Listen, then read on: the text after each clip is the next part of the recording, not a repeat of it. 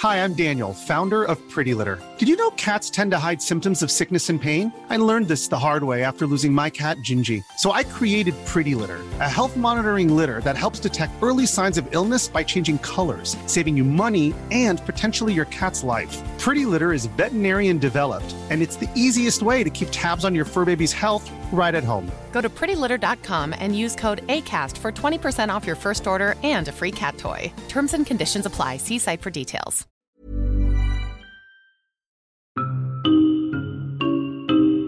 Voy a hacer un cebo del programa de hoy, ¿vale, Espi? Porque hay una frase de Sergio Cordero que me, con perdón, me acojona. Me acojona. A ver, verás. Vamos a ver. Ponle, ponle rever así gorda. Venga, a esta a frase. ver, y redoble de tambor. Venga, Eso es. Da- a ver. espera que, te- espera que saco el tambor. Ahora. Ah, Venga. vale. Encontrar restos de otra. ¡Ay! Ha saltado el Google Home. Para, para, para. Ya está. Vale, repetimos. calla. La tecnología me vuelve loco. Cállate. Toma dos. Toma dos, toma dos. Espera un momento. Re- re- redoble de tambor. Toma dos. Encontrar restos de otra civilización sería la peor noticia en la historia de la humanidad. ¡Oh, Dios mío! Eso se queda ahí como cebo Sí, del estaríamos programa. jodidos, sí, señor. Sí, vale, pues esto nos lo va a explicar ahora Sergio Cordero en Mindfacts. Buscamos los límites de la ciencia, el futuro de la tecnología, el alcance de la mente humana. Esto es Mindfacts. Bienvenidos a Mindfacts, donde cada semana buscamos los límites de la ciencia, de la tecnología y de, los jodidos que estamos. Visto este inicio del programa, que decir, no está mal, está mal el tema. Va mal, va mal, va todo para abajo. Eh, Alberto Espinosa, bueno, ¿cómo estás? Bien. O sea, me- estoy Sí, un ¿no? poco preocupado por esta afirmación Ya. de Sergio. O sea, yo creía que encontrar restos de Cruzcampo sería el, el- el Sí. problema, pero no. No, no, hay cosas peores, cosas peores. Otra civilización. Eh, Sergio Cordero, que, que gracias por chafarnos el día, también te digo. Bueno, hoy es un día de celebración también, ¿eh? No solo... Sí, me acabo, acabo de sacar el dato y entre Jesús Callejo y yo hemos escrito 27 libros. Eso es como lo de Michael Jordan y el jugador que anotó un punto el día de los 63 puntos. Entonces estoy muy 64. contento y vamos a hablar largo y tendido en el programa de ello. Eh, Sí, sí. De hecho, eh, Jesús Callejo, perdóname, no te saludo ahora porque hoy eres el invitado. Entonces no te Ah, saludo. sí, Te saludo ahora después como a Lo los sabía invitados. Sí, sí, sí, sí. Pues Suave, nada, nada, suave. muchas gracias a ese dato que me has dado. No, no, que no, que no, que no, que ahora no, que ahora Ah, no, que no, el que ahora invitado no, ahora, vaya, después, que ahora no, después, Bueno, después, después, claro, claro. Para luego. Eh, Sergio, recuérdanos, antes de saludar a nuestro invitado de hoy, la buena acción que estamos desarrollando desde Mindfax con las escuchas de los oyentes de por medio. Pues estas cuñas que están escuchando después de que hablemos ahora eh, están haciendo que podamos hacer una donación a final de temporada a la ONG del chef José Andrés, World Central Kitchen, para intentar paliar un poco el gran desastre que está pasando en Ucrania. Esto es gracias, como dice Sergio, a la cuña que puede que te salte ahora después de estas palabras. Hoy en Mindfax hablamos de arqueoastronomía. Vaya palabrejo. Hi, I'm Daniel, founder of Pretty Litter. Did you know cats tend to hide symptoms of sickness and pain? I learned this the hard way after losing my cat, Gingy. So I created Pretty Litter, a health monitoring litter that helps detect early signs of illness by changing colors, saving you money and potentially your cat's life. Pretty Litter is veterinarian developed, and it's the easiest way to keep tabs on your fur baby's health right at home. Go to prettylitter.com and use code ACAST for 20% off your first order and a free cat toy. Terms and conditions apply. See site for details.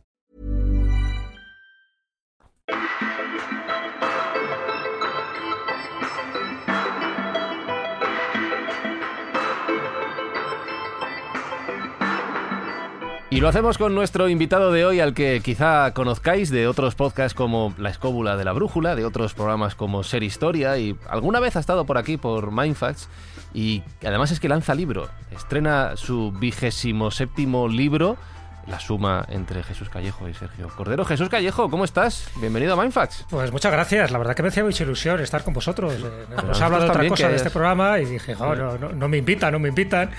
Y hoy por fin ya he tachado en rojo en el calendario eh, esta cita ineludible. Así que estos encantado, de verdad. empezando. eh. Y Sergio, No, no, hola, no, muy buenas, Sergio. Porque No vas a triunfar hasta que no vengas aquí, o sea, que lo no vas a sabía, ser lo nadie sabía. en el mundo ni del podcasting ni de, ni de la El que no pasa por de radio. no tiene futuro. No, no. eh, y hablando de futuro, eh, Jesús Callejo, nuestro invitado de hoy, presenta nuevo libro. He visto cosas que no creerías, el legado de una España mágica. Que está editado por la esfera de los libros.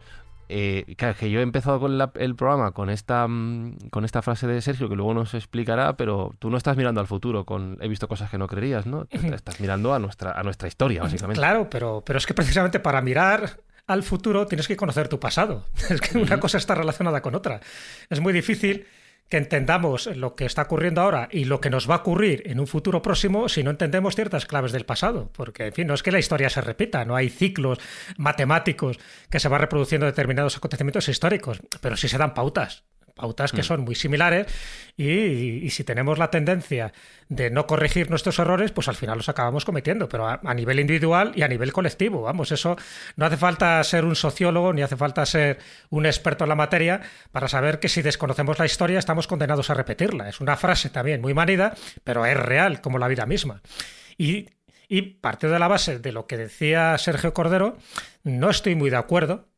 Aunque ahora Ah. eh, espero que se explique, espero que razone esa, eh, esa especie de titular periodístico, porque las civilizaciones pasadas están ahí, el descubrirlas creo que es una obligación. Hay muchas de esas civilizaciones pasadas que no vamos a descubrir en la vida, ni saber su nombre, pero las que descubrimos es cierto que nos da una información de primer grado para saber cómo ocurre eh, lo que es el desarrollo de una, de una civilización, cómo nacen, cómo tienen su auge, su apogeo y cómo desaparecen. Y es que se dan también unas pautas muy comunes, con lo cual si sabemos perfectamente cómo, cómo han sido esas civilizaciones, cómo han construido sus edificios, cómo los han orientado, qué significación tenían y por qué al final se han ido al carajo, a lo mejor se nos enciende un chip, se nos enciende una bombilla y entendemos un poquito mejor el por qué ese pasado se ha convertido en pasado.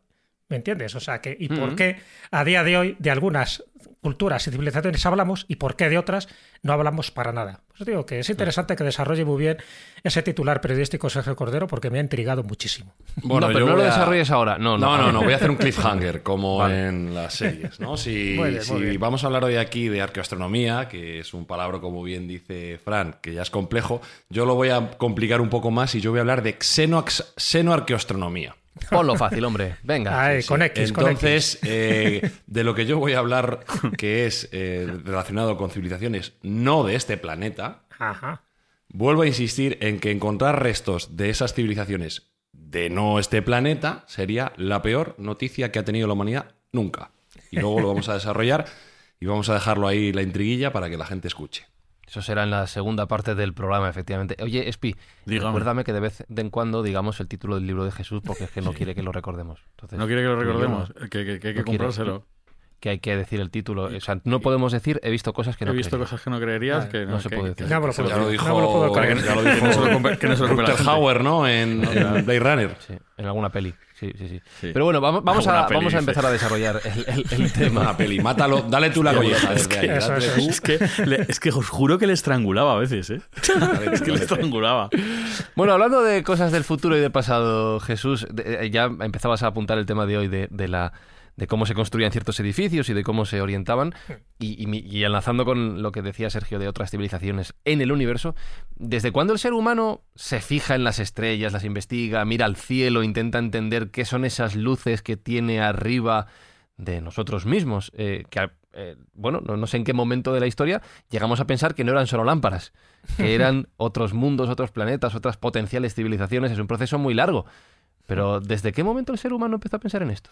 Bueno, yo creo que la respuesta fácil es de- desde, desde siempre. claro, ¿desde cuándo? Desde siempre. Es la respuesta fácil, pero también errónea.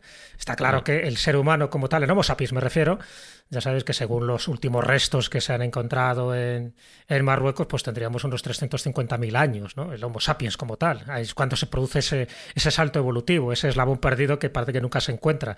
Entonces, claro, 350.000 años hasta ahora, la evolución ha sido muy muy lenta por una, en algunos momentos y muy rápida en otros, ¿no? Y la muy rápida es a partir de hace 40.000 años en adelante.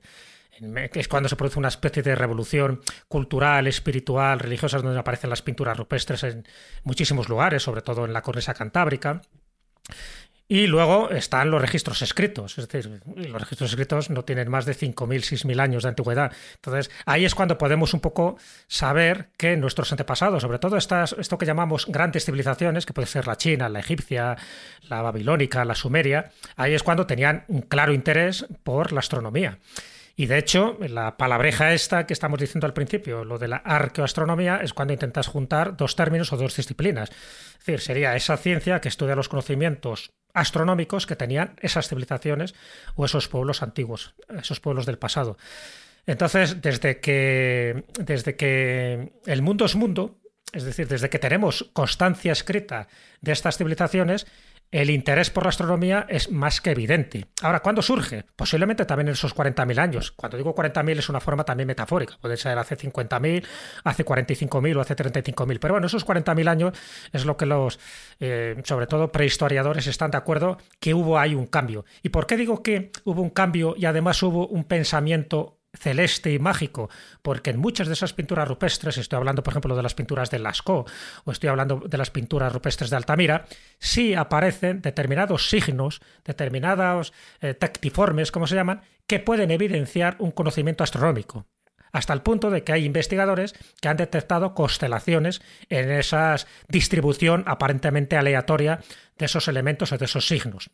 Entonces, si eso es verdad, y yo creo que es verdad, pues quiere decir que nuestros antepasados miraban mucho al firmamento, miraban mucho al cosmos, por dos razones básicas. Una más inmediata, que era la climatología, evidentemente estamos relacionada sobre todo con la agricultura, cuando nos convertimos en agricultores sedentarios y dejamos de ser nómadas cazadores, pues miramos mucho la agricultura, miramos mucho al cielo y miramos mucho las lluvias y las sequías. Pero por otra parte también porque en el cielo, y eso es muy importante tenerlo en cuenta, en el cielo estaban sus dioses. Y todo lo que llegaba del cielo podía ser bueno o podía ser malo, podía ser una bendición o podía ser una maldición, ¿de acuerdo? Y había que tener a los dioses muy, muy agradados ¿no? de, lo que, de lo que se hacía en la tierra, porque se pensaba que si llegaba cualquier cosa del cielo era pues porque no se había cumplido a rajatabla los preceptos eh, de los, de los dioses. Y entonces de ahí que muchos de los templos, sobre todo los templos sagrados, me refiero a la parte sagrada, no la parte, no la parte civil, la parte habitacional, todos los templos están hechos en la, para mayor gloria de los dioses. Y por lo tanto, si se hace para mayor gloria de los dioses, si son las casas de Dios, ¿eh? sea desde una pirámide azteca hasta una catedral católica o a una pagoda budista, es decir, son las casas de Dios o la casa de los dioses, ¿de acuerdo? Por lo tanto, la orientación, la construcción, la distribución de ese templo tiene que estar regido con fórmulas no solo matemáticas, no solo astronómicas, sino también con fórmulas espirituales. Tienes que agradar a Dios, porque en el fondo es el Pero todo se mezcla. Claro, todo se mezcla en realidad porque tú has dicho que como los dioses están en el cielo, podemos identificar los astros, he mencionado las estrellas, pero podemos identificar el Sol, la Luna y todos los astros que vemos en nuestro firmamento con esos propios dioses que están en el cielo, con lo cual, espiritual y, la construcción en este caso, la arquitectura, no me salía la palabra, se mezclan también. Ya no solo una cuestión espiritual, sino puramente práctica. Claro, exactamente. Por eso, entonces, yo qué sé, vamos a poner un ejemplo pues muy cercano, mm. la Catedral de León, por ejemplo. Tú ves la mm. Catedral de León y dices, oh, qué obra más estupenda, qué arquitectura gótica, qué maravilla, cómo pudieron hacer esto en el siglo XIII. Bueno, pues lo hicieron y además incluso hay antecedentes anteriores al siglo XIII, pero bueno, vamos a poner la construcción tal como la conocemos actualmente. Y tú puedes pensar, dice, bueno, ¿por qué hacer esto en la Edad Media, donde había hambre, donde había penuria, donde había calamidades, donde había epidemias, hacer esta obra que se tarda tanto tiempo y hay que gastar tanto dinero, ¿para qué? Claro, desde nuestra mentalidad no lo podíamos entender, pero desde la mentalidad de esa persona medieval que considera que esa catedral está representando esa casa de Dios, es que es más que una catedral, no es un lugar solo para, orar, no es un lugar para ir a misa los domingos a las 12 de la mañana. No, no, no, no. Lo que te está diciendo es que en el momento que tú entras ahí, entras en un espacio sagrado. Entras para hablar, para comunicarte, para, para tener una, eh, una comunicación o una comunión, nunca mejor dicho, con Dios. ¿De acuerdo? Entonces, por mm. eso había que orientarlo de una forma determinada. Fijaros que todas las catedrales, y sigo con ese ejemplo, luego podemos poner otro ejemplo si queréis, de pirámides o de templos paganos. Pero una catedral o una iglesia románica o incluso una ermita perdida en un pueblo tiene una orientación determinada. Está orientada de este a oeste. Y en el este, Es decir, donde sale el sol, en el este, es donde está el altar, donde está el ábside, donde está el Santa Santorum, donde está el santo principal, o la Virgen, o a Cristo, o a Dios, porque ahí está la luz es decir, el este, donde está el sitio principal de un templo sagrado religioso, en este caso cristiano católico, es donde está la luz del mundo. Acordaros un poco la simbología y la metáfora que se utiliza de Cristo, es la luz del mundo. Es decir, todo eso, en esa mentalidad, cuando tú entras por la puerta del oeste, es decir, entras por la puerta de la oscuridad y poco a poco vas ascendiendo hasta el altar, vas yendo hacia la luz. Bueno, pues esta mentalidad la tenían también nuestros antepasados. Me refiero a antepasados, me refiero en épocas paganas. Y de hecho, en templos megalíticos, y fíjate que nos vamos a 5.000 años atrás, en templos megalíticos, en los dólmenes de corredor, el dolmen, el corredor como tal, está orientado o bien a la salida del sol en el solsticio de invierno o bien a la salida del sol en el solsticio de verano. Y justo el sol va recorriendo ese pasadizo y llega hasta dónde? En los dólmenes de corredor son lugares funerarios. Llega hacia la tumba, llega hacia donde está enterrado esa persona que interesaba que no solo tuviera un enterramiento digno, como puede ser un megalito de estas características, sino que además estuviera protegido por el sol, teniendo en cuenta que el sol en todas las culturas, desde la egipcia, la romana o la griega, el sol está representando a un dios es el dios Ra, es el dios Atón, es, eh, Zeus, es decir, esa divinidad... El que da la vida al final. Es el que da la vida, efectivamente. Y entonces tenían ese concepto del más allá. Y ese concepto del más allá se desarrolla también en su arquitectura. Por eso es tan importante esta disciplina llamada la arqueoastronomía, porque nos está indicando primero cómo construían, dónde construían, por qué lo hacían y sobre todo la finalidad religiosa. Y nos da una información adicional, no solo que construían muy bien, que eso ya lo sabemos, sino que nos da una información adicional de lo que creían y de la creencia que tenían en, la vida en más allá, es decir, en ese ultramundo o en ese inframundo. Por eso los egipcios, que tenemos muchísima información, gracias a los textos de las pirámides, gracias a toda la información de los jeroglíficos que dejaron escrita, no solo en papiro, sino también en tumbas, tenemos una información clara de que esas tumbas no solo eran tumbas, eran, vamos a llamarlas así, como lugares de transporte del alma o del Ka del faraón hacia ese más allá, al duat. Bueno, pues eso yo creo que es muy importante y eso ahora mismo nos lo da una herramienta que no es la teología, que no es la religión, nos da la herramienta tanto la astronomía y tanto la, eh, lo que es la arqueología y por supuesto la arquitectura. Y entonces muchas veces podemos saber en el tiempo pasado, por ejemplo, un megalito, cuándo se construyó, en qué época exacta, sencillamente por la orientación que tiene por ser por la orientación que tiene, porque sabemos que estaba orientado a unas determinadas estrellas, las estrellas ya sabéis que por entonces aparte del Sol y la Luna, las estrellas más conocidas o que a las que más reverenciaban era Sirio, como mm. constelaciones, era la de Orión y era la de las Pléyades. Entonces, sabiendo toda esa combinación de elementos, podemos saber por la orientación, acordaros un poco de la teoría de la correlación de Orión, ¿no? de, Graham, de Graham Hancock y de Robert Bauman, que hablan de que las pirámides, según esa correlación de Orión, y no vamos a entrar ahora en detalle porque alguna vez lo hemos comentado, se construyeron en el 11.500 a.C. Con lo cual, fíjate, rompe todo, todo, lo que sabíamos cronológicamente de las pirámides. Pero si esto es verdad, en muchos de los templos, como por ejemplo en Malta o como puede, por ejemplo, en Sicilia o en Cerdeña, podemos averiguar en qué, qué datación tienen. Fíjate que no tienen partes orgánicas para determinar a través del carbono 14, pero sí tienen elementos astronómicos que nos permiten saber, en función de cómo está orientado el pasillo principal o eh, el, megalito o, el obelisco o la estructura que sea, nos permite saber por la orientación en qué época más o menos se pudo haber realizado. Con lo cual estamos hablando de una herramienta importantísima a la hora de entender este tipo de culturas, este tipo de civilizaciones antiguas. No solo sabemos que construían muy bien, sino, sabían, sino también podemos saber en qué época lo hicieron y por qué lo hicieron. Y siempre ese por qué, cuando hablamos de templos sagrados, siempre ese por qué está relacionado con la divinidad. Que tú y yo hemos estado frente a la Catedral de León Espinosa. Sí, señor. Eh, por ejemplo, por ejemplo. sí, se te ha olvidado mencionar la España insólita. Sí, sí, sí, lo, iba, a mencionar yo, lo iba a mencionar yo. Hay un libro que se llama... ¿eh? He visto cosas que no, que no he visto. Aquí está viendo demasiada publicidad no pagada, ¿eh? Orden y justicia. Eh, y un podcast muy bueno que se llama No hemos mencionado ni he visto cosas que no creerías, el nuevo libro de Jesús Callejo, ni hemos mencionado la España insólita, un nuevo mm, show, un nuevo podcast en Audible que podéis escuchar. No hemos mencionado nada de eso. ¿Cómo ha dicho que se llama? España insólita y he visto cosas que no creerías.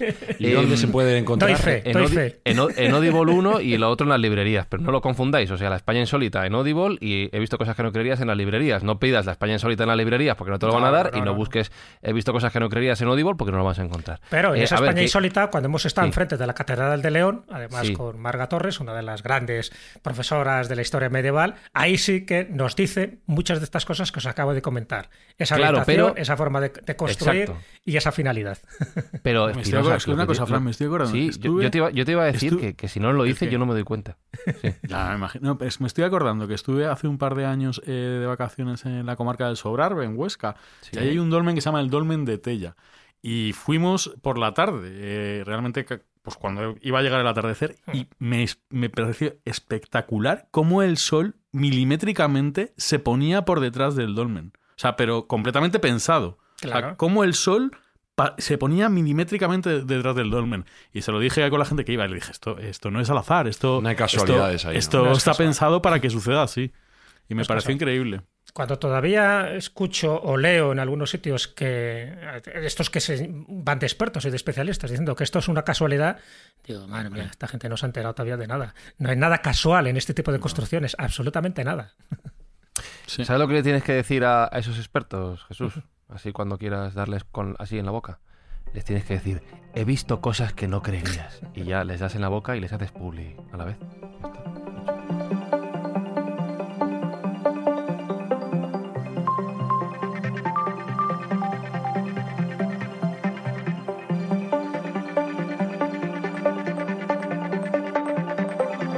Bueno, vamos a avanzar hacia la resolución de esa frase espectacular que hemos dejado pendiente al inicio y vamos a enlazar toda la parte histórica que nos ha dicho Jesús con la mirada hacia el futuro característica de Mindfax. Lo primero, Sergio, eh, todas mm, estas ideas sobre arqueología, astronomía, claro, yo no sé si en otros planetas alguien le ha dado por buscar posibles restos, no voy a decir monumentos porque no creo, ¿Hemos encontrado algo así sospechoso fuera de nuestro planeta que nos pueda llevar a pensar que alguien ha construido algo deliberadamente? Bueno, algo hemos encontrado y sabes que nuestra curiosidad, y aquí hago un juego de palabras que luego explicaré, nos lleva a mirar con ojos inquietos allá donde vamos.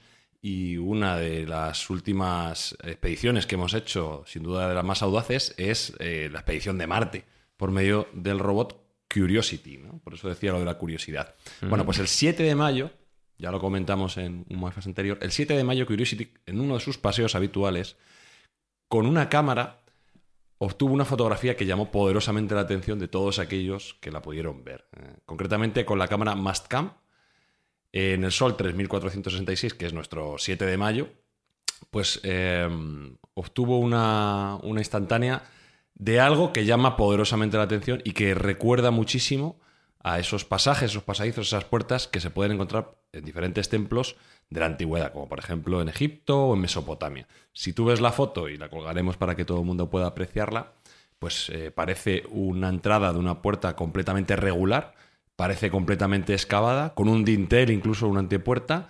y sobresale a, la vista en, en esta imagen. Entonces, inmediatamente todas las alarmas se dispararon todas las teorías conspiranoicas se pusieron a ebullir y se empezó a plantear si se había encontrado la entrada a algún tipo de construcción muy antigua en Marte. Bueno, pues eh, desde luego la fotografía es elocuente y, yo, y yo creo que, puede dar lugar a pie a, a, ese tipo de pensamientos. Sin embargo, ya vinieron los científicos a aguar un poco el café.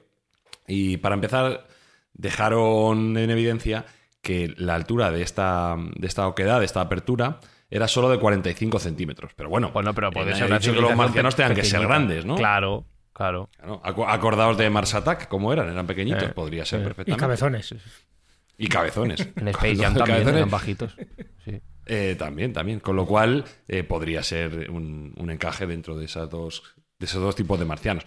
Pero bueno, ya vinieron los geólogos definitivamente a, tirarnos la teoría abajo y debe ser que tienen muy estudiada la fisionomía geológica de Marte porque eh, nos vinieron a decir que son tiene toda la pinta de ser una oquedad natural que por muy rectangular que nos parezca y por muy cuadrada y muy horadada en, en la propia Tierra, eh, no son extrañas ese tipo de oquedades, ese tipo de aperturas, y que por tanto no tenemos ningún motivo para pensar que esto es un templo o que esto es un- una antigua construcción marciana. Con lo cual ha habido pues un- una excepción general, una, y en mi caso una particular, porque yo pensábamos, pensaba ya que estábamos ante una nueva era. Eh, pero no, parece ser que, simplemente es una, una singularidad que se ha dado en Marte eh, y que, bueno, eh, insisto en, en que nos hace estar atentos para ver qué otro tipo de sorpresas nos puede dar la geografía marciana, pero de momento no, no podemos cantar victoria. Mm, No es una de esas cosas que no creerías que ha visto Jesús Callejo. Yo lo voy dejando ahí para que la gente. Pero, venga, vamos, es el momento. Es el momento. Resolvemos. Pon otra vez el redoble de el Espinosa. Voy, va a hacer espera que saco tambor. Espera que saco tambor. Va, espera. sácalo. Venga, va, va. Recuerdo la frase. Encontrar restos de otra civilización sería la peor noticia en la historia de la humanidad. Firma Sergio Cordero. Justifica tu respuesta. Bueno, la, la puedo ampliar todavía peor, ¿eh? ¿Ah, sí? A ver. Sí. También encontrar organismos multicelulares en otros planetas sería una de las peores noticias de la historia de la humanidad. O sea, saber que hay o ha habido vida en otros planetas sería la peor noticia en la historia de la humanidad. Una de las peores, una de las peores noticias. Ya, y ahora encima pasamos a desarrollar, A pasamos a resolver el panel. Venga, vamos a por ello. Vamos a ver. Aquí hay que partir de una base.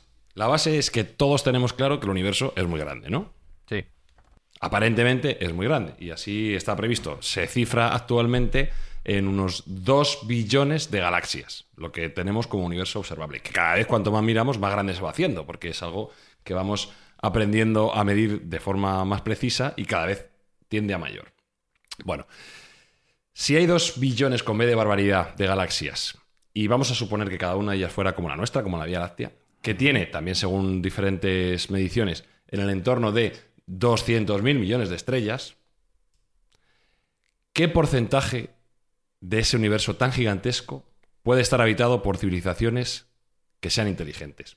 La estadística viene a decir que en principio hay mucho espacio. Como dijo Carl Sagan, si estamos solos, ¿cuánto espacio, cuánto espacio desaprovechado? Bueno, pues esto nos lleva a la ecuación de Drake, que hemos hablado eh, de ella en algún otro Mindfact, que recuerdo para aquellos que no lo escucharan, que es una ecuación para estimar la cantidad de civilizaciones en nuestra galaxia.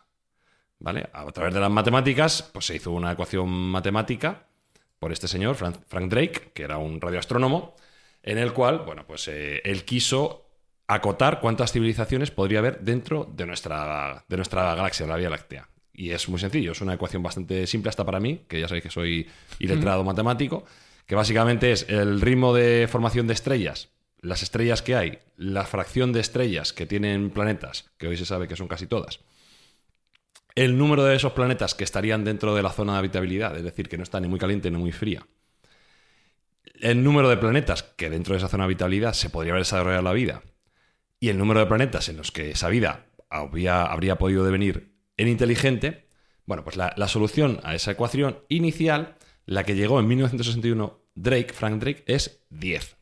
10 posibles civilizaciones en nuestro vecindario, ¿vale? Civilizaciones inteligentes. Eh, otras estimaciones posteriores, más trabajadas, han dado diferentes cifras. En, en algunos casos entre una, la nuestra, y 10.000. 10.000 civilizaciones dentro de nuestra, de nuestra galaxia, la Vía Láctea. Va- Vaya variación. Bueno, Sí, sí, sí. sí, Como sí, rango es amplio. porque, claro, Rango van tomando parámetros cada uno ¿No? y, y en principio da- dan esas dos soluciones. Pero vamos, la, posibilidad de que haya más de una, más de la nuestra, es altísima. Según esta ecuación y según la lógica matemática que nosotros tenemos y la probabilidad estadística. Bien, si esto es así, ¿dónde está todo el mundo? Y esto es lo que se llama la paradoja de Fermi. También debido al científico Enrico Fermi, que cuando vio estas cifras y cuando computó en su cabeza eh, este número de civilizaciones inteligentes que podrían ser vecinos nuestros, se preguntó dónde están. Si, si hay tantos o hay esa posibilidad de tener, de tener civilizaciones alrededor nuestra, ¿dónde están? ¿Por qué no los vemos? Bueno, pues hay, hay diferentes respuestas también, ¿no? Pues hay unas respuestas de sencillamente eh, desde la más sencilla, que es no existen mm, civilizaciones extraterrestres, a no quieren saber nada de nosotros, a eh, nos observan pero no quieren interactuar con nosotros, a no nos oyen o no nos oímos porque estamos en frecuencias distintas. Hay muchas soluciones a esta paradoja de Fermi. Pero la que a mí me, me, atrae, me trae al programa y la que es para mí más interesante es la llamada teoría del gran filtro. ¿Vale? A ver. Que es en este contexto de la paradoja de Fermi, viene a decir que hay algo dentro de estas posibilidades de que haya vida y civilizaciones inteligentes, hay algo que impide que esa vida surja. No sabemos qué es, pero parece ser que en observación a que estamos solos, o aparentemente estamos solos en nuestra Vía Láctea, debe haber una dificultad que nosotros no estamos viendo que hace tremendamente difícil que la vida inteligente surja. Entonces este señor, eh, el señor que lo propuso, que es el economista Robin Hanson, creó un ensayo que se llama El Gran Filtro, casi lo hemos pasado, en 1998, y ha sido una de las teorías más comentadas y más estudiadas, y sin duda es absolutamente inteligente. Esta teoría del gran filtro lo que viene a decir es, sabemos que por el principio de la mediocridad, es decir, la Tierra no es especial respecto a otros mundos que conocemos y otros planetas a nivel físico, es decir, hay oxígeno, hay más o menos la, misma materia prima de la Tierra está presente en otros sitios, el agua, eh, todos los elementos que conocemos, existen más o menos repartidos en el universo. ¿Por qué no hay esa vida? Bueno, pues eh, lo que viene a decir Hanson es que hay un paso que es el más difícil. Dentro de nueve, él da nueve pasos y él dice que para haya vida tiene que haber un sistema y un entorno adecuado, química orgánica y planetas habitables, moléculas que se puedan crear reproductivas, como en el caso sería el ARN, vida unicelular, que a su vez evolucionaría en vida compleja, reproducción sexual, vida pluricelular, animales con cerebros grandes usando herramientas, todo esto lo estoy viendo en la Wikipedia, que lo puede ver cualquiera, la situación donde estamos ahora y la posible, y la posterior que ya sería una colonización eh, interestelar, ¿de acuerdo? Entonces, según la teoría del gran filtro, uno de estos pasos tiene que fallar. Uno de estos pasos tiene que fallar. O ser muy, muy difícil. De tal modo que mm, nosotros, que hemos avanzado hasta el paso octavo de los nueve, hemos conseguido pasar al gran filtro. Es decir, estamos solos en el universo porque el resto del universo no ha pasado uno de esos filtros. No se han dado uno de esos ocho pasos que son tan difíciles de dar. Pero nosotros. Pero, eso chocaría con el principio de mediocridad, porque entonces sí que nos convertiría en algo especial, ¿no? Sí, bueno, el principio de mediocridad es a nivel físico. sí, sí, sí, bueno, pero no, dejamos físicamente de no somos nada especial. Mm. Eh, grandes proponentes de la vida en, otros, en otras partes del universo dicen que efectivamente pues, también podría haber un principio de mediocridad en la creación de vida. Hmm. Pero lo importante del gran filtro es dos conclusiones. Hay dos posibilidades dentro del gran filtro. O que el, gran filtro, esta dificultad para crear vida inteligente, lo hayamos dejado atrás, es decir, sea uno de los ocho primeros pasos, con lo cual eso serían buenas noticias para la humanidad, porque quiere decir que tenemos por delante un futuro brillante y no estamos necesariamente abocados a la extinción, o que ese gran filtro sea el paso que nos queda por dar, que es la explosión de la colonización y el movimiento interestelar. Que, quiere, que querría decir que ese gran filtro está por delante y que querría decir que las civilizaciones que han llegado a ese punto, que según la estadística y la, ecuación de Drake, como hemos visto, eran, son muy probables, pues se estrellan contra un muro en algún momento determinado por un, un superdesarrollo. Y esto sería una tremenda mala noticia para nosotros, porque quiere decir que estaríamos abocados a la extinción. Por eso, si encontráramos en algún momento, en alguna misión o mediante alguna herramienta, un yacimiento extraterrestre de civilización anterior a nosotros, sería una noticia horrible, porque querría decir que ese gran filtro está por delante nuestro y que no nos queda otro camino que no sea la extinción. Ese es el desarrollo. Buah. Eh, bueno, yo, yo, la verdad es que lo, dices y, y, se me ocurren cosas, pero, pero Jesús Callejo, que ha visto cosas que no creeríamos, antes decía, yo no estoy muy de acuerdo con esa idea. No estoy muy de acuerdo. ¿Cómo lo ves? No, a ver, no estoy muy de acuerdo porque yo creo que cuanto más información tengamos, no solo de nuestro planeta, sino de otros planetas, de otras civilizaciones, que yo sí creo que hay otras civilizaciones extraterrestres, algunas pueden estar vivitas y coleando, otras pueden haber estado extinguidas, pero además por, un, por una cuestión de lógica, por una cuestión deductiva. Es lo que decíamos ¿no? con la ecuación de Drey. Está claro que no somos únicos. El que piense que somos únicos, que somos una rareza, que somos la única especie inteligente en todo el sistema solar o en todo nuestro universo, pues en fin, que se lo haga ver. ¿no? Entonces, que hay más culturas, más civilizaciones extraterrestres, sin ninguna duda. Que algunas de ellas se han extinguido, pues posiblemente. Y no me extrañaría que algunas de ellas se han extinguido, por ejemplo, en Marte. ¿Por qué no? Muchas veces la cronología cronología, nosotros ya te digo, tenemos una cronología muy pequeña. Cuando digo el Homo sapiens, os he hablado de 350.000 años. Eso no es nada comparado con los 4.500 millones de años que tiene solo nuestro planeta Tierra. No es nada.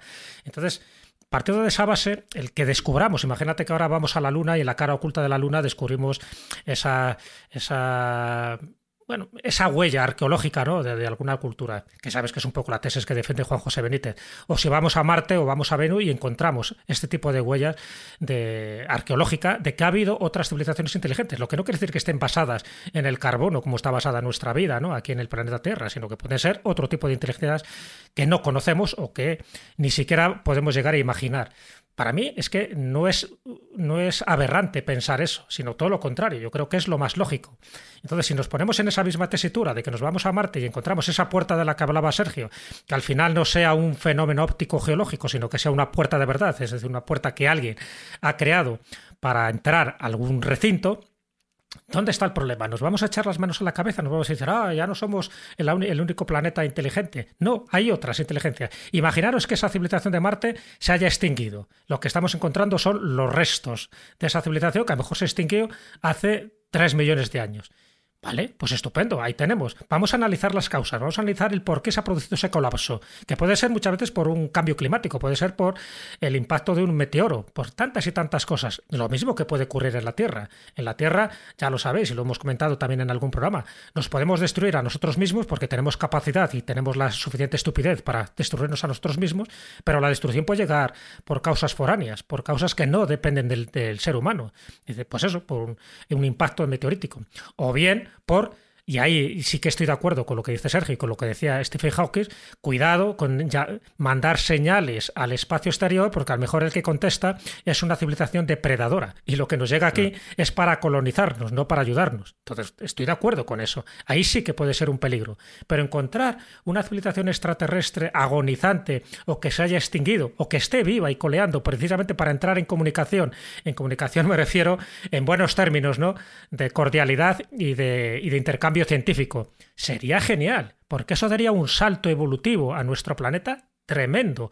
Y si sabemos que se ha extinguido por lo que sea, vamos a ver las causas por las que se ha extinguido, que puede ser por, por causas intrínsecas, es decir, por causas eh, que, ha generado el propio ser humano. Acordaros un poco lo que se dice de la Atlántida, ¿no? Si existió realmente esa gran civilización en medio del Atlántico, dice, una de las causas es, por, por eso, por un fenómeno eh, vamos a llamarle meteorológico, o por otra parte dice por utilizar mal su energía, ¿no? La energía que llegaron a desarrollar los atlantes. Bueno, pues claro, vamos yo iba a, decir precisamente que si, si una de esas civilizaciones que existieron se autodestruyó por su propia culpa, no quiere decir que nosotros también lo vayamos a hacer. De hecho, claro, no estoy de acuerdo contigo que podríamos Bueno, pero, de pero vamos a ver, si hemos hablado antes del principio de mediocridad, nosotros no somos especiales. Fijaos que la teoría del granfito viene a decir que encontrar otra especie extraterrestre sería una gran noticia, pero encontrar una civilización extinta sería una pésima noticia porque querría decir que nuestro futuro, por el principio de mediocridad, va a ser el mismo. Es decir, que estamos abocados a la autodestrucción como especie. Si esto lo tenemos asumido, pero no es más determinismo que, que principio de mediocridad, ¿no, Espi? ¿Cómo lo ves tú? Lo, que pasa es que todo esto está visto desde nuestra visión humana y con nuestros conceptos humanos y con nuestra forma de, ver el tiempo y con nuestra forma de ver las leyes del universo. Que no tenemos y otro día de hoy. Claro, pero eso no quiere decir que otras civilizaciones tengan esos conceptos y esa concepción. Entonces, mm, bueno, yo es que yo siempre I want to believe. ¿Sabes? I want to believe igual que Jesús. me encantaría. Creer, Necesitamos creer. Necesito creer, necesito creer y creo que, que, la, que, la, que las matemáticas y, y, la estadística dicen que evidentemente estar solos en el universo es una cosa Mm, un poco absurda. O sea, si, si como dijo Einstein, ¿no? Eh, si eso es así, ¿cuánto espacio desaprovechado? No, no pero que a ver, por esto muchas veces parece que esto es como una noticia sorprendente si algún día se comunica de una forma oficial que existe vida más allá del planeta Tierra, que es hemos encontrado y hemos contactado con inteligencias extraterrestres. Ojalá. Es que además yo voy más lejos. Posiblemente esas inteligencias extraterrestres no haya que contactarlas, ya han contactado con nosotros hace tiempo, que ya han estado aquí en este planeta Tierra y han dejado además sus restos arqueológicos, que es lo que llamamos ya sabes, el osopar, ¿no? Estos objetos fuera de tiempo que no sabemos muy bien qué significan o qué hacen, porque precisamente por la anomalía, por la singularidad que tiene ese objeto al encontrar solo uno, ¿no? Al no encontrar muchos ¿Tienes más. alguno? Eh, he visto cosas que no creería. Sí. Qué gran libro. Qué gran libro, ¿no? Sí. Entonces, yo creo que todo es interesante y de hecho, ya tengo uno de esos capítulos lo dedico a la arqueoastronomía, lo dedico a la arqueoastronomía en España, ¿no? Porque eh, habéis dicho antes muy bien el subtítulo, que es el legado de la España mágica. Es decir, me interesa muchísimo lo que yo más conozco y me interesa saber por qué hacíamos lo que hacíamos antiguamente y por qué seguimos haciendo lo que seguimos haciendo actualmente. Y me refiero a eso, a rituales, a tradiciones, a creencias, a devociones, a peregrinaciones a lugares de poder, etcétera, etcétera. Bueno, pues eso no hemos cambiado tanto en nuestra evolución. Esto es lo que hacían los antiguos etruscos, esto es lo que hacían los antiguos sumerios, lo que hacían los antiguos egipcios o lo que, que hacían los antiguos británicos, entre comillas, cuando se iban a Stonehenge, por ejemplo, pues no solo para rezar, sino también para curarse, porque este tipo de templos además tenían una función sanadora. Bueno, pues poco a poco lo que vamos descubriendo, por ejemplo, de Stonehenge, por poneros un ejemplo concreto, es que es sorprendente, porque la gente pensaba y dice, bueno, pues unas cuantas piedras colocadas de forma circular y ya está, ¿no? Y pues allá ellos, fíjate qué tontos eran que, que, hacían este tipo de monumentos para nada. dice, bueno, ¿cómo que para nada? ¿Y por qué traían piedras, por ejemplo, a 50 kilómetros de distancia? ¿Y por qué las colocaban en la posición que las colocaban? ¿Y por qué la piedra talón, por ejemplo, la piedra de los sacrificios, tiene una orientación determinada o bien a solsticios o bien a equinoccios? ¿O por qué se han encontrado restos de personas que fueron allí a curarse y que luego recogían pequeñas piedrecitas como talismanes, ¿no? ¿Por qué todo ese tipo de cosas. Bueno, pues eso, que sabemos que for forma parte de una cultura humana, imaginaros que llegáramos a encontrar aquí, en el planeta Tierra, ¿eh? no fuera, no en Marte, aquí, que llegáramos a encontrar vestigios de una civilización no humana. Y es que la podríamos encontrar. Y de hecho, no vamos a entrar ahora, pero hay como vestigios, hay como indicios de que hay vestigios de culturas no humanas. Fijaros que incluso hay vestigios de culturas humanas, de especies humanas que llegaron a convivir juntas, como alguna vez hemos comentado, que estaban los neandertales, que estaban los denisovanos, que estaban los homo sapiens, que estaban los hombres, los hombres floresienses, que posiblemente hubiera homo erectus. Es decir, que todo eso eran especies humanas y que han desaparecido, se han extinguido. O sea, no tenemos que poner nuestra mirada en el espacio exterior. Es que aquí ya en la Tierra ha habido especies humanas que han desaparecido, se han extinguido. ¿Por qué desaparecieron los neandertales? Sería muy bueno saberlo para hacernoslo mirar, porque era lo más parecido a un Homo sapiens, y sin embargo desaparecen. Bueno, pues con la misma razón, si encontramos artefactos, si encontráramos, que no lo encontraremos, pero imagínate que encontráramos escritura neandertal, ¿no? Nos daría una información tremenda para eso, para evitar errores, o sencillamente para saber por qué llegó a esa extinción. Y posiblemente nos, nos sorprenderíamos muchísimo. Porque, a ver, que estamos encaminados a una extinción, yo estoy convencido. Ha habido cinco extinciones hasta ahora, ¿por qué no va a haber una sexta extinción? Pero eso no nos tiene que preocupar, no nos tiene que, que amilanar diciendo, ah, bueno, como vamos caminos a la extinción no vamos a hacer nada, no, todo lo contrario. Como vamos caminos a una extinción, y posiblemente esta extinción ocurra dentro de dos mil millones de años, pero vamos caminos a una extinción. Lo que nos tienes que hacer es preguntarnos, indagar por nuestro pasado para saber qué es lo que hemos hecho bien y qué es lo que hemos hecho mal. ¿Y cómo lo sabemos? Sencillamente viéndonos en el espejo de las civilizaciones que nos han precedido. Y sabemos perfectamente cómo muchas han desaparecido. Por ejemplo, con el deshielo de la última gladiación. Al subir las aguas, y estamos hablando que subieron las aguas muchas veces más de 150 metros, anegaron todas las poblaciones que había costeras. Las anegaron totalmente. ¿Pudieron hacer algo? No parece que hayamos aprendido mucho. ¿Pudieron hacer algo? No pudieron hacer nada. Sencillamente hubo un deshielo, una glaciación, que ya en la glaciación murió, murió mucha gente, pero en el deshielo murió también bastante gente. Y en ese famoso diluvio de los 12.000 años, que se sabe que fue por un cambio climático, murió muchísima gente. Entonces, si las aguas se sean 40, 50, 60 metros, evidentemente muchas poblaciones van a desaparecer. Bueno, lo que nos tenemos que fijar es por qué se producen las gladiaciones y por qué se producen los procesos de calentamiento global. Eso es lo que tenemos que mirar. Y para eso, la información que nos da la arqueología, lo que nos da la antropología, es fundamental. Y lo tenemos a nuestro alcance. Otra cosa, y muchas veces lo ha dicho Alberto Espinosa, otra cosa es cómo interpretemos esos datos. Hay veces que tenemos los datos, hay veces que lo tenemos enfrente y no sabemos leer, no sabemos mirar, no sabemos interpretar, no sabemos decodificar el mensaje. Ese es el problema. Por eso hay tantos expertos, por eso hay tantas teorías, por eso vamos dando muchas veces palos de ciego. Fijaros que en, en departamentos de arqueología o en departamentos de antropología ni siquiera los propios catedráticos de una universidad o de otra se ponen de acuerdo. Y se supone que son los expertos. Entonces, a eso voy. Los datos están y si algún día aparece una civilización extraterrestre extinta o no extinta, para mí es una buena noticia. Bienvenido sea. Y si no está extinta y podemos entrar en buena colaboración con ellos, mucho mejor. Porque os puedo asegurar que damos un salto cuántico, un salto evolutivo tremebundo si tenemos ese contacto con civilizaciones que pueden estar, entiendo, mucho más desarrolladas que las nuestras. Bueno, pues aquí en el planeta Tierra yo creo que hay vestigios de esas civilizaciones. Lo que pasa es que sus datos no los, no los hemos sabido interpretar correctamente, por lo menos a día de hoy. Y muchos de esos datos que no sabemos interpretar correctamente me refiero a nivel de cronología. Cantidad de templos, de pirámides, de, de, de templos megalíticos que les estamos datando mal. Y lo estamos datando mal muchas veces por prejuicios porque entendemos que no pueden ser tan antiguos. Y sin embargo, poco a poco, y no, y no solo hablo del caso de Gopil Tepe, sino de muchos más, poco a poco nos estamos dando cuenta que hay que retrasar esa cronología, que posiblemente hace 12.000, 12.000 o 15.000 o 20.000 años había culturas mucho más desarrolladas, que las culturas no empiezan a partir de hace 5.000 años. Entonces, si no partimos de esa visión, si no quitamos esos prejuicios, si no nos quitamos esas orejeras, al final siempre estamos repitiendo los mismos errores. Cuidado, que había gente inteligente, muy inteligente hace 15.000 años, y sin embargo ahora un arqueólogo posiblemente eso te lo negaría y te diría, es que no se han encontrado las pruebas. Pues claro que no se han encontrado las pruebas. O sí se han encontrado, pero no, no, se saben interpretar bien. Bueno, pues esa es una de las funciones claves de la arqueoastronomía. Y muchas de esas cosas están en un libro que no sé por qué os empeñáis en no citar nunca. He visto cosas que no creía. He visto cosas que no creías, dices, ese. No, claro, es que estaba pensando una cosa, Jesús. Que hoy juegas con ventaja, dando tu opinión. Porque hoy eres el invitado, entonces tampoco, quiero decir, no, al invitado no sí, le puedes bueno, me tienes que respetar, ¿no? Claro, lo que tú digas hoy va a misa. Si tú dices no, que es así, No, no, es porque sé que Sergio No Cordero... se le insulta ni nada. No, No, está, no, no, no está no. muy a favor de estas teorías.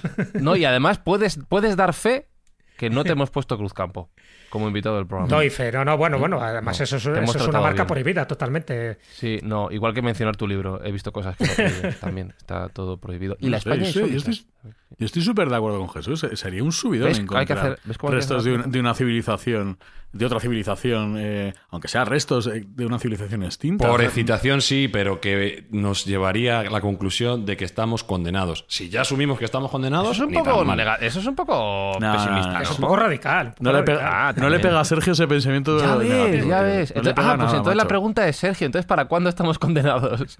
¿Esto va a condenados tardar? estamos ya. Ah, Con- vale. Dices penalmente.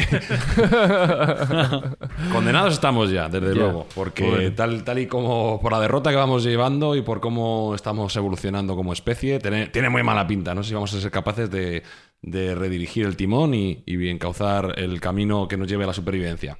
Eh, ¿tú- ¿Estás bien, Pero- Sergio? ¿Estás bien? ¿Te pasa algo? Estoy perfecto. Es decir, no, Estoy- no eres estoy tú, es tiene perfecto. razón Espinosa. No. No, lo, lo que pasa es que tenemos que ser conscientes, macho, que lo estamos haciendo tan mal. Si ac- acabamos de hablar de la, última, de la próxima gran extinción en el programa anterior y todavía no me he recuperado de, no Ya. me he recuperado de ello. Entonces, Ya. sí que coincido con Jesús. Vuelvo a repetir, de todos modos, que esto es un- una teoría y un- una, una posición que a mí me parece interesante. No tiene por qué ser la mía, pero me parece que es una forma inteligente de explicar el por qué no estamos viendo a nuestros vecinos de galaxia. Y si es así, pues da que pensar. Son, son, bueno, gente muy sesuda y que ha estudiado mucho para dejarnos los datos y que nosotros mismos nos devanemos los sesos y seamos eh, los que tomemos nuestras propias conclusiones. Yo, desde luego, que me encantaría encontrar la noticia de hemos hallado restos de una civilización no humana. Eso para mí sería un- una de las noticias más importantes en la historia de la humanidad. Pero según esta teoría, pues nos llevaría a pensar que nuestro camino como civilización está comprometido. Lo que pasa es que esa teoría descarta, descarta que haya, la- lo que ha comentado Jesús, descarta totalmente que ya hayamos tenido contacto con otra civilización. Mm. Y eso descar- descartarlo al 100%, mm, yo no estoy de Ah, acuerdo. es un error. No, no, no No descarta nada. Lo que dice es que no tenemos la, conscien- la, la constancia. Ese es el tema, que no tenemos la constancia. Y si, y si fuera además, vuelvo a repetir, una- un contacto entre civilizaciones vivas, eso sería gran noticia. El problema es encontrar civilizaciones no vivas, extintas. Eso mm, quiere decir que vamos por el mismo camino. Em, bueno, pues vuestra opinión la podéis dar a través de redes sociales. Ya sabéis que estamos en Twitter, somos arroba mindfax-bajo y en los comentarios del programa en la plataforma en la que escuchéis también podéis dejarnos vuestras impresiones sobre este, la verdad es que apasionante debate que se ha montado hoy aquí en, en Mindfax. Con nuestro invitado del programa de hoy, al que procedo a despedir ya, como invitado que es, siempre se despide antes, haciendo honores, Jesús Callejo, autor de He visto cosas que no creerías, el legado de una España mágica, editado por la esfera de los libros. También autor de La España Insólita, un maravilloso podcast eh, que tenéis disponible ya en Audible. Y yo creo que ya. Pero dirige algún programa, dirige algún podcast o eh, algo, creo que no dirige La Escóbula claro. de la Brújula. Creo que Uno menor. Creo que le han nombrado también director eh, del cronovisor del, de Ser Historia. eh, y no sé si me dejó algo, Jesús, alguna publicidad más. No sé, que- no tengo ya más horas en el día, ¿no? Ya, ya. No hay Bueno, más al horas en el día. Algo más No, a mí me haría ilusión, de verdad, me haría ilusión si me invitáis otra vez a vuestro programa. Ah, pues cuando quiera. Me encanta, ¿Cómo te va la semana estado que muy a viene? gusto No aquí sé con yo, no sé yo. No, sí. Hablas mucho, me parece a mí. Sí, es ya, ya, ya, tengo verborrea, a ver si analizo la voz. Pero la semana que viene te va bien. Eh, venga, sí, sí, sí, sí, venga. sí, Venga, sí, sí. por la semana que viene vuelve. Como si, como si estuvieras en tu casa. Eso, tú siéntete cómodo. Pues la verdad es que sois Callejo. gente encantadora y si encima hay cerveza, buah, ya. Sí, sí. Para ti la buena. Muchísimas gracias por estar hoy con nosotros en Un Mindfast. placer, compañeros, de verdad. ¿eh? He aprendido muchísimo con vosotros y me voy con ese sabor de. ese sabor de boca de que nos vamos a extinguir. Gracias, Sergio. Eres un amigo. Hay que aprovechar. ya- Tempus fugit memento mori. Aprovecha el momento. Te estoy poniendo a huevo para que Hombre, vivas cada instante. Un abrazo.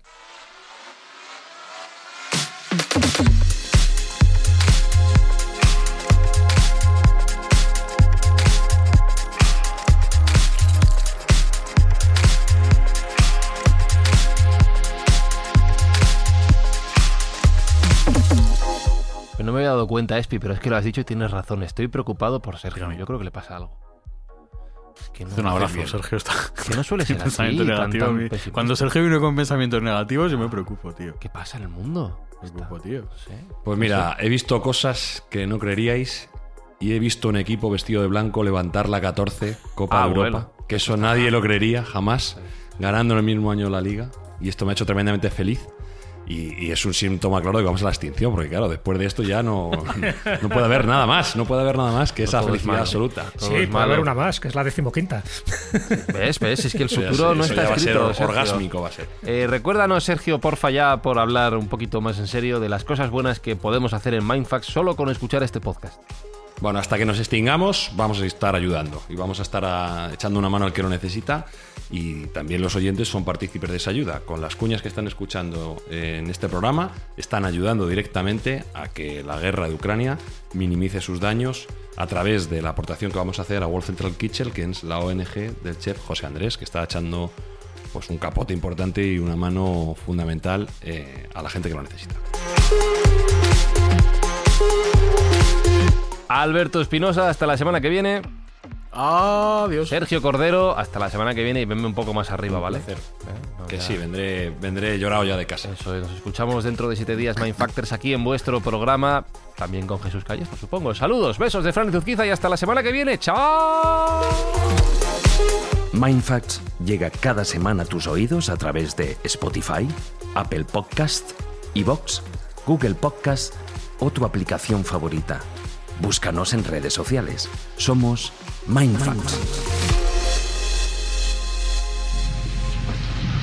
Yo he visto cosas que vosotros no creeríais. Atacar naves en llamas más allá de Orión. He visto rayos de brillar en la oscuridad cerca de la puerta de Tannhauser. Todos esos momentos se perderán en el tiempo. Como lágrimas en la lluvia. Es hora de morir.